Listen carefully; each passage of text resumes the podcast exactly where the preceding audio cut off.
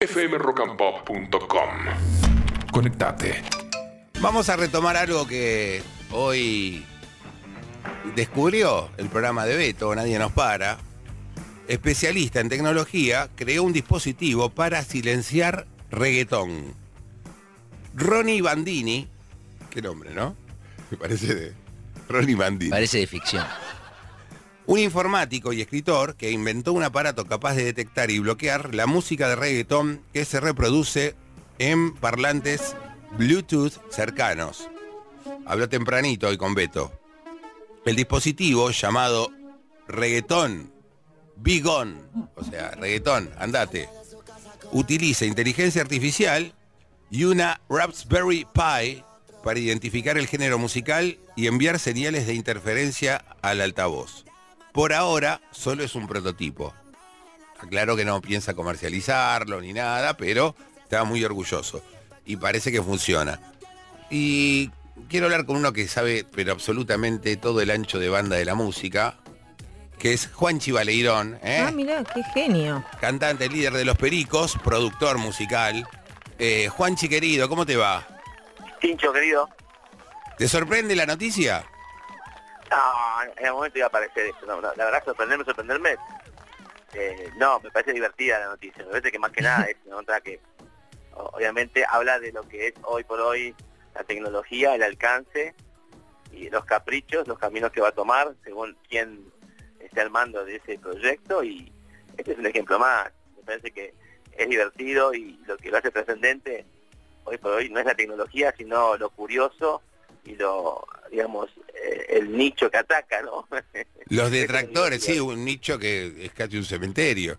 O sea, No, sí, no, es un mega nicho, digamos, digamos. Quise decir, como que, bueno, apunta a un género musical y que me parece divertido, no sé, me parece que también se va a volver a crear una...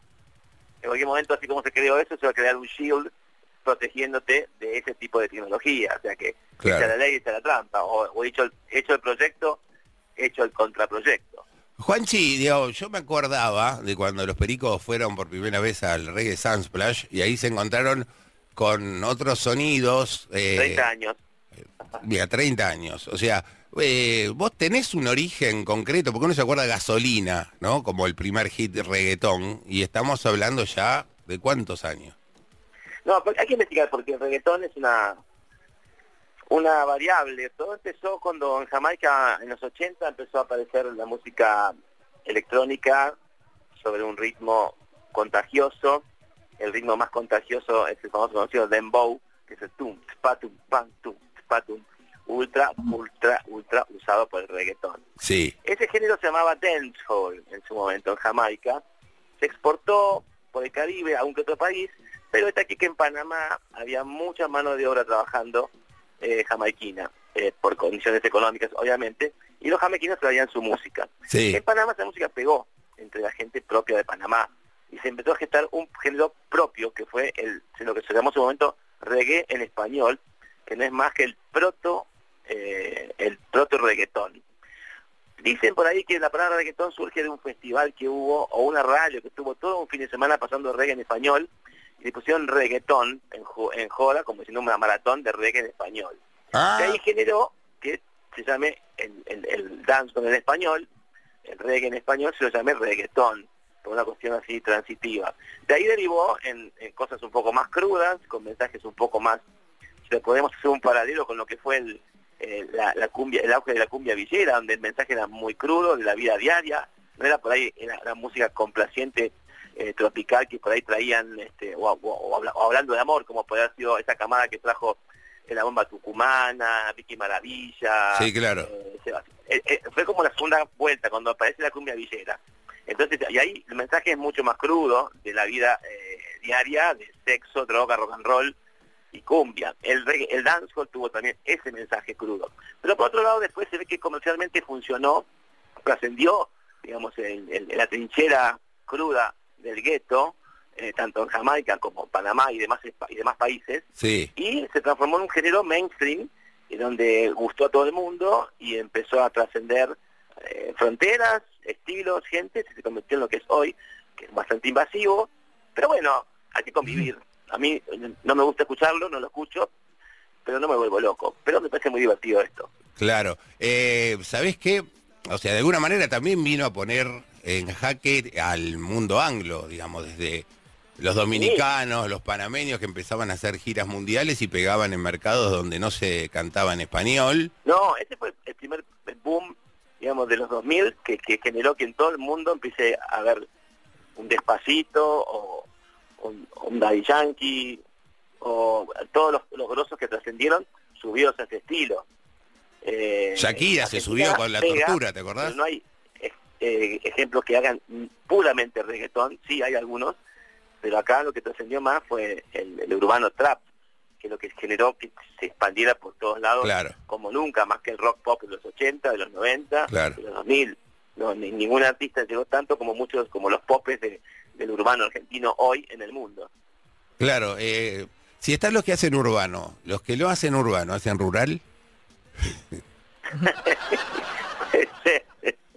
Broto urbano. Te la dejo el- ahí. el tercer cordón, ponele. ¿Tuvieron así como la tentación de meter una base? O sea, uno se acuerda de algunas remixes de los pericos que no sé si los hacían Hicimos ustedes. muchos remixes, hubo un- un- hay un por ahí un par de remixes nuestros hechos por reggaetoneros que tomaron la pista nuestra, un canal de la voz y hicieron sus experimentos. Me parece divertido que lo hagan, está bien.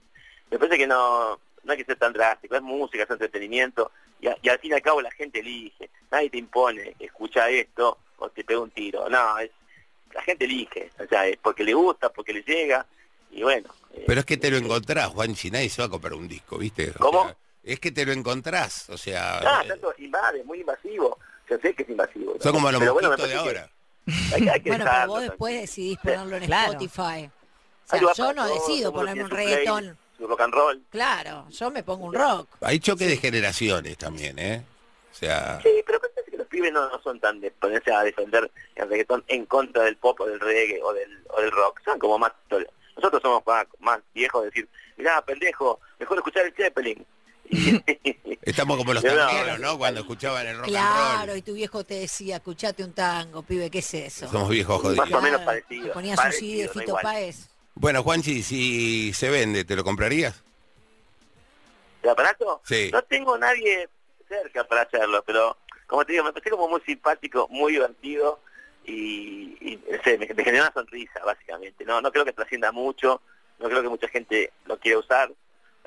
allá, allá veo que mañana explota Mercado Libre y la gente pidiendo eso, pero no creo. Creo, creo que quedó como algo de color y fue muy pillo el chabón y, y- y nada, generó un ruidito bueno y nada, puso, puso sobre la mesa, por un lado, la tecnología como avanza y por otro lado, la invasión de un género que puede llegar a que alguien quiera anularle al vecino el parlante porque tiene los huevos de plato de tanto reggaetón.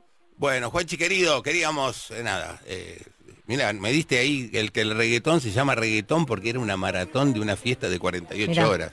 O sea, No, claro, fue una radio, que, una radio que, que- que hizo una, una maratón durante un fin de semana poniendo reggae en español, entonces le pusieron reggaetón como Sí, juego y comparativo. ahora se desfiguró.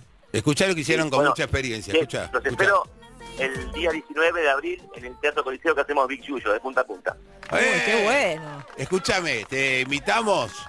Tenemos estudio. Tengo que ir. Sí, Sí. sí, Ya. Juanchi. Sí, Antes, antes, tengo que ir. antes, no soy antes. un choto, así que voy a ir. ¿Cuántos años de Big Yuyo?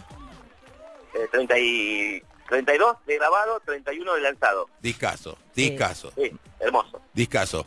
Eh, Maggie, No, tiene, ya, ya lo tengo comprometido Juanchi. Tiene que Sí, sí, venir. ya, ya me, Maggie me agarró el cogote, ya. Tenés Sí, que venir sí. sí o sí, así que voy a ir. bueno, Esperamos. abrazo grande, amigo. Besos, chicos, que Besos. estén bien, gracias, ¿eh? fmrockandpop.com